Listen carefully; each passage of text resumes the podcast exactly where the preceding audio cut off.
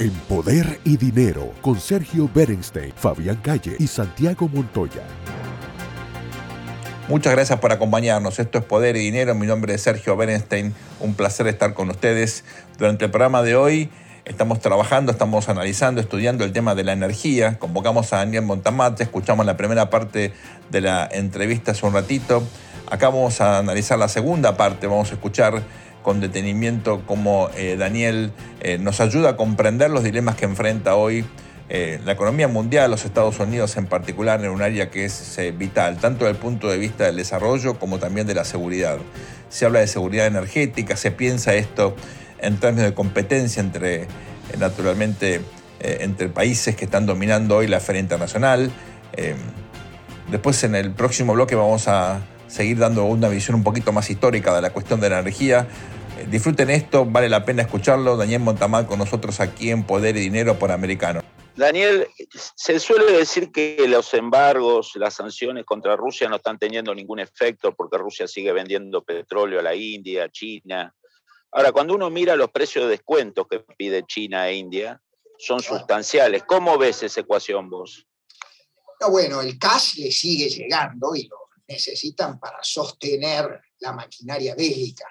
Recordemos que entre los embargos justamente le bloquearon gran parte de las reservas que tenía en bancos internacionales. Rusia, de los 600 mil millones, creo que tiene disponible 200, 250. El resto están bloqueados, incluso en bancos suizos, con lo cual necesita cash. ¿eh?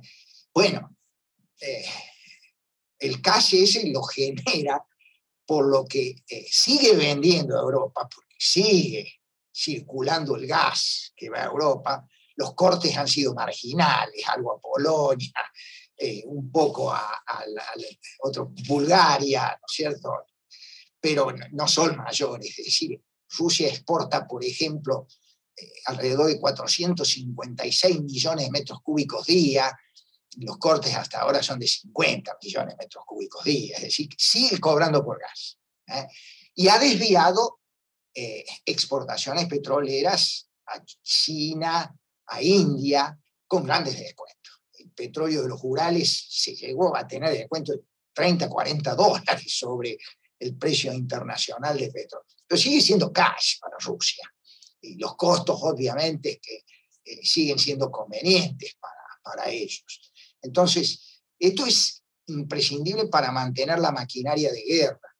Yo creo que eh, el tema de las medidas que se tomaron van a entrar a pegar más sobre eh, la necesidad de ciertos insumos que tiene Rusia y sobre todo en materia tecnológica, ¿eh? cuando ciertos componentes, incluso bélicos, salgan fuera de juego y necesite eh, reponerlos, ahí se va a hacer notar más.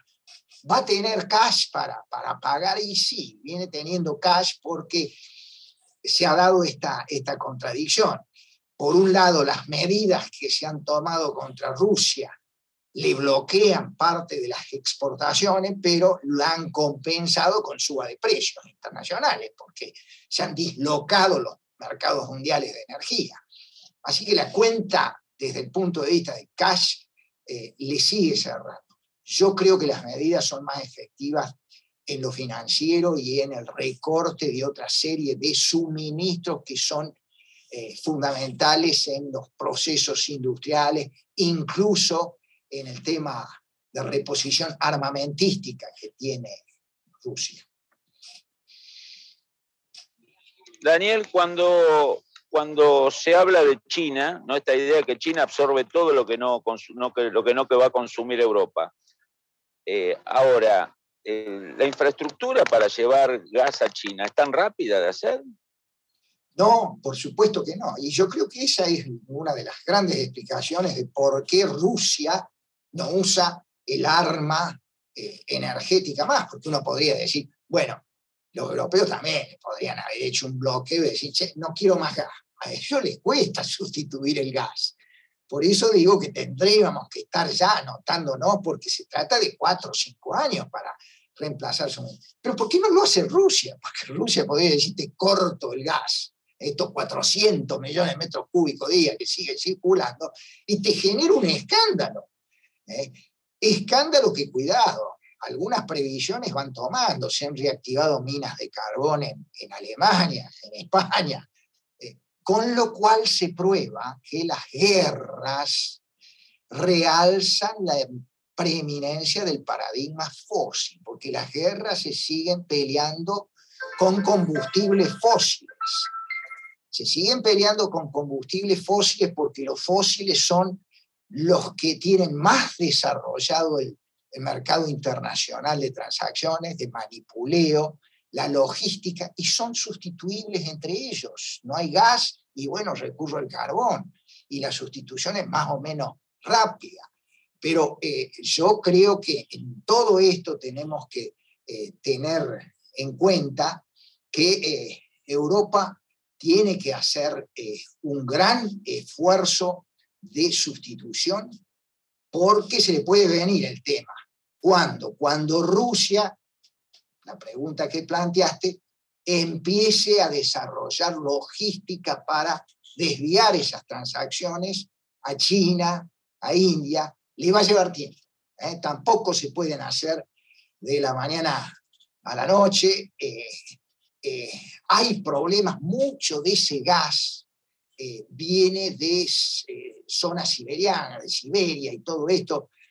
Si esos ductos dejan de operar transmitiendo volúmenes, lo que se daría es también que muchos de esos ductos dejarían de operar porque se congelarían. Es decir, hay, hay toda una serie de problemas que eh, hacen que esto no tenga soluciones y replanteos inmediatos. Pero me imagino que sí, el futuro va a ser una Rusia más acoplada a los flujos de exportación de petróleo y gas a, China y eventualmente a India. Hay que ver cómo se reacomoda el tema de este India, en la nueva eh, geopolítica que se viene después de eh, este problema internacional y que tendrá que ver también cómo se acomodan los resultados de este conflicto bélico.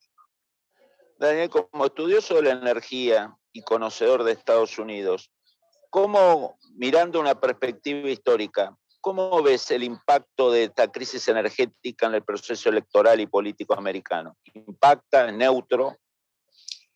No, yo creo que va a impactar, porque al consumidor le podemos decir muchas cosas, pero el consumidor americano cuando va y paga el galón tres, cuatro veces más lo venía pagando, algo pasa. ¿eh? Ucrania generó una gran solidaridad porque Rusia incurre en una guerra de agresión. ¿eh? Eh, y agrede y ahí el, el David es Ucrania, el Goliat es el otro.